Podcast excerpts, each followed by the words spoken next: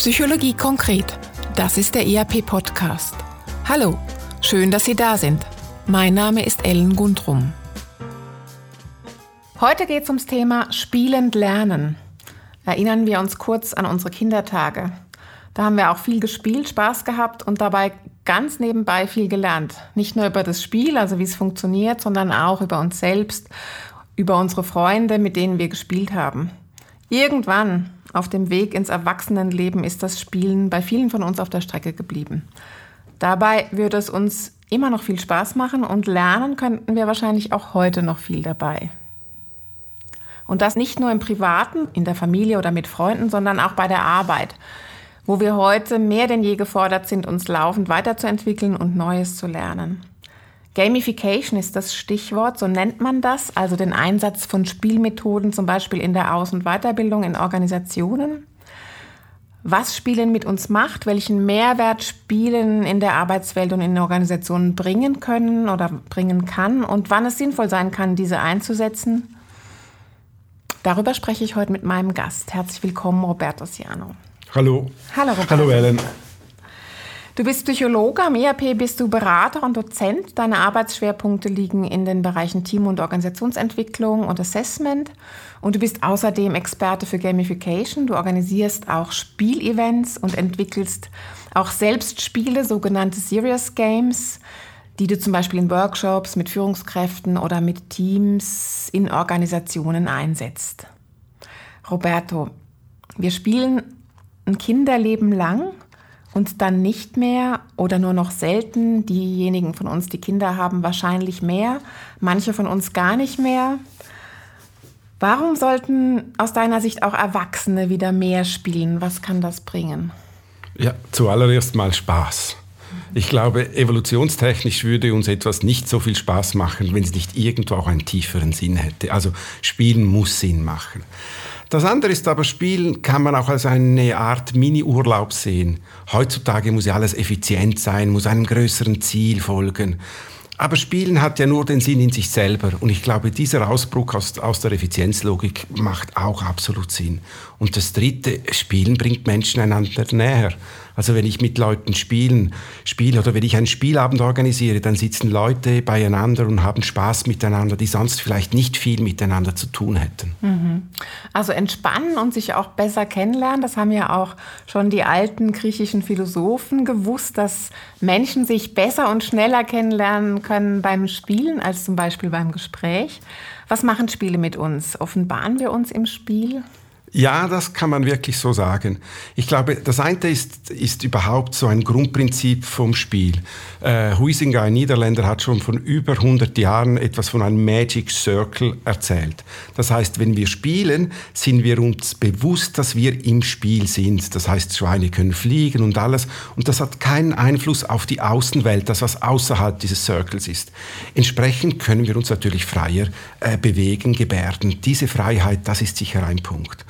Das andere ist aber auch, Spielen löst Rollen auf. Im Spiel bin ich nicht mehr der Chef, der Kunde, sondern dann bin ich Spieler blau, gelb oder rot. Und dieses Auflösen der Rollen bringt natürlich auch wieder mehr die Person zum Vorschein. Und der dritte Grund ist sicher, wenn wir eine Maske aufbauen, etwas sein wollen, das braucht Energie. Aber auch Spielen braucht Energie. Also wenn ich mich voll ins Spiel reingebe, habe ich gar nicht mehr diese Energie, um diese Maske aufrechtzuerhalten. Und man erkennt natürlich die Person als sich oder erkennt sie viel, viel besser. Also ein Stück weit Kontrolle fällt auch weg, oder? Ja, absolut, absolut. Es ist wirklich so, wir geben uns, wie wir sind. Ich weiß nicht, wer schon mal mit, mit Leuten, die gerne jasten, mal eine, eine Weile gejast hat. Da spürt man dann, wenn die Emotionen hochkommen, wenn man so wirklich noch den, um den letzten Stich kämpft, da fällt wirklich die Kontrolle äh, ab. Mhm. Du setzt Spiele auch im Arbeitskontext ein. Man nennt das, ich habe es vorhin schon gesagt, Gamification oder sogenannte Serious Games. Kannst du uns ein bisschen mehr erzählen? Was ist das? Ja, da gibt es wirklich einen riesigen Begriffswirrwarr und es ist auch so, dass nicht jeder jeden Begriff gleich äh, definiert. Ich möchte es ganz kurz halten. Ein Spiel, das ist gekennzeichnet dadurch, dass es den Sinn in sich selber hat. Ein Spiel spielt man des Spieles willen, ohne einen anderen Grund. Das ist der Unterschied zu einem Serious Game. Ein Serious Game ist auch ein Spiel, aber da habe ich einen Zweck, ein Ziel, den ich verfolge, dass jemand etwas lernt, etwas macht und so weiter. Das ist der Unterschied. Und Gamification hat auch einen Ziel, ein Zweck, häufig ein Unternehmensziel, ist aber kein richtiges Spiel, sondern nur noch eine Methode, eine Spielmechanik.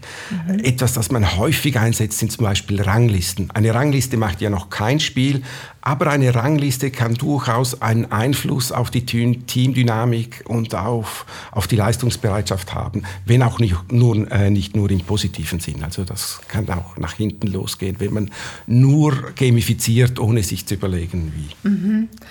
Du hast gesagt, eben, Serious Games, die verfolgen definierte Ziele. Was sind denn das für Ziele, was Organisationen verfolgen? Kannst du uns ein Beispiel geben? Ja, also da gibt es grundsätzlich, würde ich sagen, gibt es sicher, dass man den Leuten etwas beibringen will, etwas lernen. Also dann, wenn es um nachhaltiges Lernen geht, dann ist Gamification sicher, sicher etwas Sinnvolles. Es kann aber auch sein, dass man Leute dazu bringen will, etwas zu tun, etwas eine Arbeit, die nicht motivierend ist, motivierender zu gestalten. Oder einfach Menschen zu verbinden, da kann man es auch einsetzen, zum Beispiel bei der Teamentwicklung, Projektmanagement und so weiter. Also da gibt es ganz, ganz viele Beispiele, ähm, wo man Gamification einsetzen kann. Ich kann zum Beispiel ein Beispiel aus meiner Praxis erzählen, als ich von einem Kunden angefragt worden bin, ein Spiel für oder eine gamifizierte Weiterbildung zu machen für Führungskräfte. Mhm. Es geht um das Thema Change Management, Umgang mit Unbekannten. Und da gibt es die bekannten Theorien, vier Zimmer, sieben Phasen. Ähm, aber das Problem ist meistens, wenn die Leute das lesen, haben sie es gelesen, dann ist es weg. Bei der gamifizierten Weiterbildung wurde anders gearbeitet. Da haben wir zuerst mit den Leuten gespielt, zuerst einfach und am Schluss haben wir das Spiel leicht verändert, dass es für die Spielenden unmöglich war, um überhaupt zum Ziel zu gelangen. Und das führte natürlich zu einem Gefühl von, ich weiß nicht, was ich zu tun habe. Und wenn man in dem, in dem Fall dann darüber spricht, also über diese Theorie, bleibt sie natürlich viel stärker äh, im Kopf hängen. Also dann verstehen sie wirklich, worum es darum geht. Und mhm. das ist so ein Beispiel oder eine Stärke von gamifizierten. Wie macht ihr dann den Transfer sozusagen in den, in den Arbeitskontext oder jetzt in dem Fall in den Weiterbildungskontext? Das geht wirklich sehr, sehr stark über eben über die erlebten Emotionen.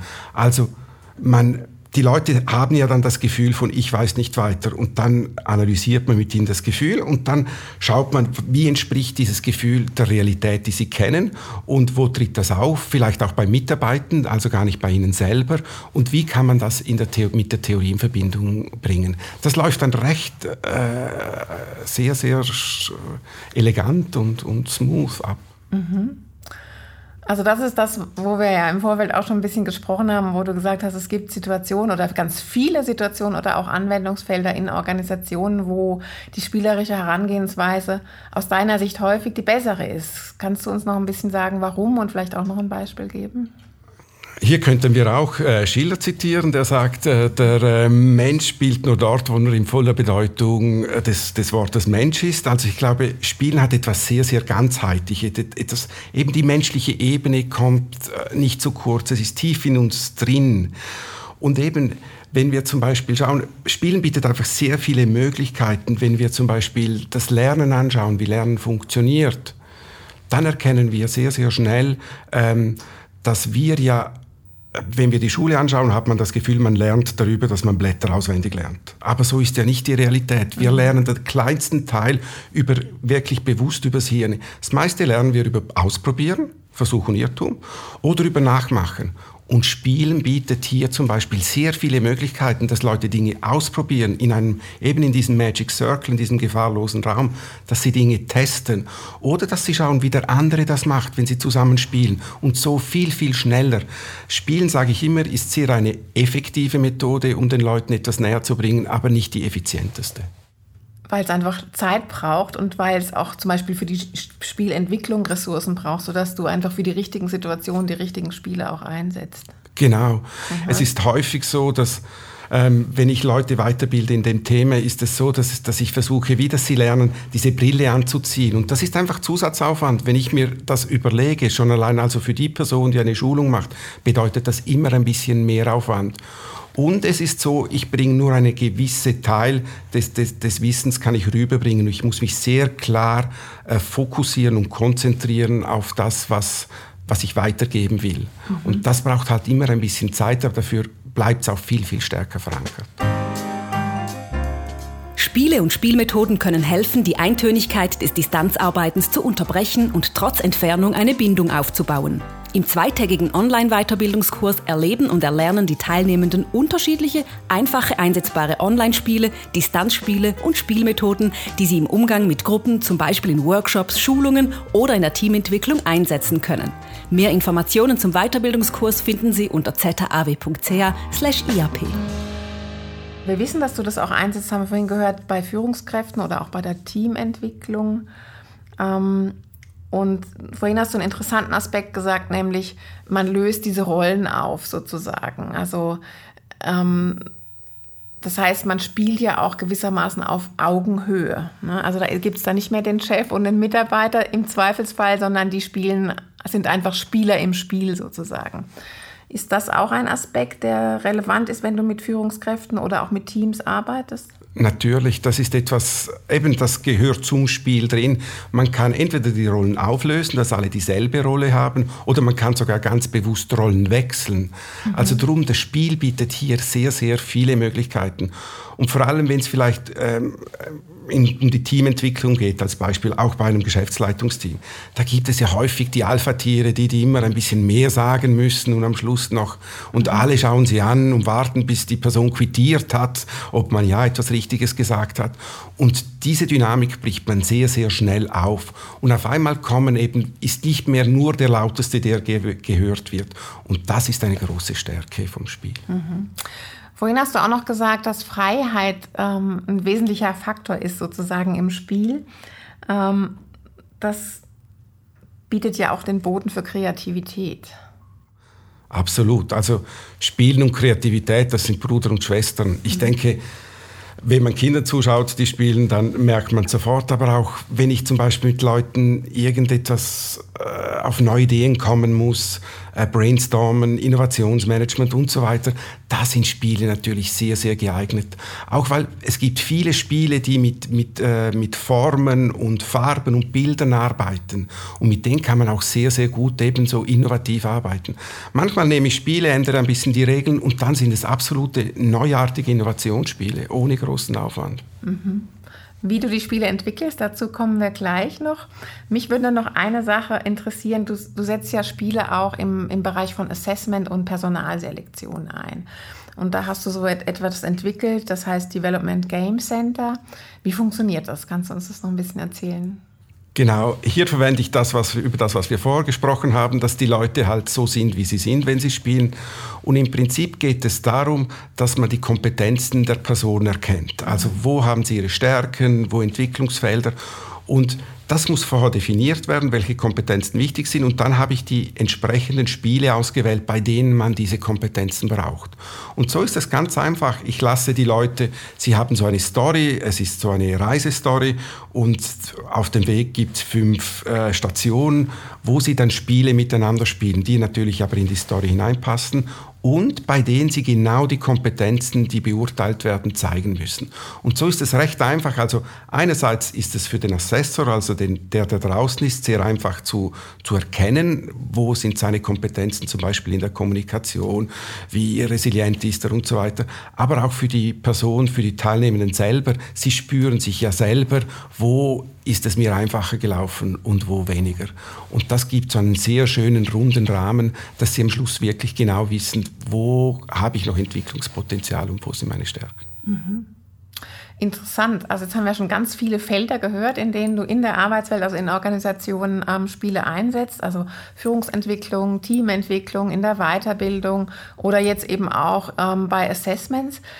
Gibt es auch Situationen oder, oder Anwendungsgebiete, wo du sagst, hm, das ist heikel, da wäre ich lieber vorsichtig mitspielen ähm, und da ist es vielleicht nicht so angebracht? Ja, hier gibt es, also ich meine, grundsätzlich kann man Spiele für sehr, sehr vieles verwenden. Aber ich finde, es hat trotz allem ein bisschen eine ethische Komponente. Ich meine, Spiele haben einen motivationalen Charakter und Spiele sollten Spaß machen und dem sollte man nicht zuwiderlaufen. Also ein Spiel einfach zu machen, damit die Leute mehr leisten, das was auch nur effizient, effizienter sein, das ist wirklich eine schlechte Idee. es gibt ein absolutes Negativbeispiel, wo sie in einem Callcenter eben so eine Rangliste eingeführt haben. Was war die Folge? Dass die besten drei wurden noch ein bisschen besser und bei den anderen gab es eine riesige Fluktuation und die Stimmung ist total gekippt. Also man muss sich schon genau überlegen, passt das Spiel auch zu dem, dass ich, was ich von den Leuten will. Also so die zielgruppenspezifische Anpassung auch. Also zum einen die Arbeitssituation oder die Situation in der Organisation und zum anderen, wer ist das, mit dem ich spiele. Das gibt den Ausschlag, welche Spiele du aus, ob du Spiele einsetzt und welche Spiele du einsetzt. Ja, das sind definitiv zwei ganz, ganz wichtige Punkte bei der Auswahl meiner Spiele. Mhm. Mhm. Eins interessiert mich noch, wenn wir mal über Teamentwicklung auch noch mal reden oder über den Einsatz von Spielen in, in diesem Kontext sozusagen. Beim Spiel gibt es ja auch immer Gewinner und, und Verlierer. Hm? Ja. Und das ist einerseits ja irgendwie auch anspornend und auch, äh, das macht auch Spaß. Ähm, aber das unterstützt ja auch so ein bisschen dieses Wettbewerbs- oder dieses Konkurrenzdenken. Wie kriegst du das hin, dass das nicht kippt? Also, dass nicht dann sozusagen dieser einfache Mechanismus dann auch in die, in die Teamkultur sozusagen übertragen wird, wenn das nicht das Ziel ist, natürlich. Hier gibt es verschiedene Methoden, denen man, mit denen man entgegenwirken kann. Erstens, ist diese Angst meistens ein bisschen größer als in der Realität wirklich, weil meistens interessiert, wer hat gewonnen, wer wurde Zweiter und wer Letzter wurde, interessiert gar nicht, wenn, mhm. wenn man die richtige Stimmung hat. Und etwas, das ich sehr, sehr häufig mache, ist, dass ich Teamspiele mache, also wo Teams gegeneinander antreffen, äh, antreten müssen, weil Kollaboration ist etwas ja sehr, sehr Wichtiges heutzutage ähm, und deswegen sind viele Spiele, ähm, die ich einsetze, kollaborativ äh, eingestellt. Also man gewinnt gegen das Spiel zum Beispiel und nicht gegen die anderen. Und dann hat man natürlich auch diese Wettbewerbsdynamik, aber man gewinnt zusammen oder verliert zusammen. Mhm. Und das hat natürlich auch einen schönen Reiz. Mhm. Du entwickelst Spiele auch für Unternehmen, also maßgeschneidert auf deren Anwendungssituation. Also zum Beispiel, wenn sich eine Organisation in einem Veränderungsprozess ähm, befindet, das kann ja auch ein heikler Prozess sein. Ähm, wieso eignen sich Spiele dort auch und wie gehst du vor bei, bei so einer Spielentwicklung? Ich denke, sie eignen sich genau darum, weil in so einer Phase das Wichtigste ist, dass man über die wichtigen Dinge redet und versucht, Transparenz herzustellen. Und genau das macht man in einer Spielentwicklung. Mhm. Worum geht es? Meistens geht es darum, zum Beispiel jetzt bin ich bei, mit einem GL-Team dran und da geht es wirklich darum, dass wir das, das Unternehmen spielerisch umsetzen möchten, damit äh, die GL dann mit den Kaderleuten das spielen kann, um wie zu zeigen, was sind die Überlegungen. Mit Spielen kann man komplexe Systeme sehr gut abbilden. Mhm. Das ist der erste Vorteil. Und der zweite ist, in diesem Prozess muss man extrem äh, sich fokussieren. Also wenn man ein Spiel macht, ein Spiel, ist im, ein Spiel ist immer eine Reduktion der Wirklichkeit. Es geht nie so komplex, wie das Unternehmen wirklich ist. Also auf einmal muss man diskutieren, ja, brauchen wir jetzt die Produktion als Abteilung im Spiel oder das Marketing oder legen wir die zusammen? Und da wird auf einmal über Grundlegendes diskutiert. Was ist wirklich wichtig? Und wenn ich dann mit der Mechanik komme, dann sind die Werte auf einmal wichtig. Wer soll gewinnen? Warum? Warum, welches Verhalten soll im Spiel gefördert werden. Und dann ist man in einer Wertediskussion. Und also insofern durch die, durch die Entwicklung des Spiels mit der Geschäftsleitung stellt sie sich eigentlich sämtliche Fragen, die absolut wichtig sind in so einem Prozess. Und mit dem Spiel hat sie gleichzeitig dann eine Methode, um das in ihrem Unternehmen zu diffundieren. Also in dem Fall ist die Spielentwicklung oder der Prozess der Spielentwicklung ja schon ein Teil der Organisationsentwicklung. Absolut. Kann man das so sagen? Das kann man genauso sagen. Mhm. Und nachher ist, es ja nachher ist es ja spielbar und dann kann man damit rausgehen. Und das ist dann auch sehr spezifisch. Und das spüren dann auch die Mitarbeitenden. Das ist nicht ein Spiel von der Stange, sondern da will man uns, ähm, äh, uns zeigen. Und das Coole ist, wenn es dann auch Dinge gibt, die die Mitarbeitenden anders sehen, das kommt dann sofort raus. Dann wird sofort diskutiert, ja, im Spiel ist das so, aber in der Realität ist das so. Und das ist natürlich ideal in so einem Prozess, wenn genau die, die Pain Points zur mhm. Sprache kommen. Und deswegen ist es in beiden Phasen sehr gut einsetzbar. Wie lange dauert das, so ein Prozess? Ja, das geht schon eine Weile. Also ich denke, die Spielentwicklung, es kommt auch auf die Zeit der GL drauf an, mhm. da geht es ein Jahr plus minus. Ähm, und danach dann die Implementierung, das kommt dann ein bisschen darauf an, auf die Größe des Unternehmens. Mhm. Okay. Und wenn du jetzt so mit Führungskräften zum Beispiel arbeitest, sind da alle dann immer von Anfang an dabei? Sehen die den Mehrwert oder finden die das auch manchmal so ein bisschen hm? Nein, normalerweise hat man ja im Team immer die Kritischen. Mhm. Obwohl lustig ist, meistens sind die, die am Anfang kritisch sind, am Schluss die größten Fans. Und ich meine, es macht ja auch Sinn. Ich meine, wenn die Leute die Methode nicht kennen, ist es ja auch verständlich, dass sie einfach mal kritisch hinschauen, weil man mhm. braucht viel Zeit, man braucht viel Energie. Aber ich denke, sobald die Leute spüren, deswegen arbeite ich auch viel mit Spielen selber, dass ich sie ein bisschen spielen lasse, wenn die Leute spüren, äh, dass es Sinn macht oder was es mit ihnen macht, dann werden sie sehr, sehr schnell offen.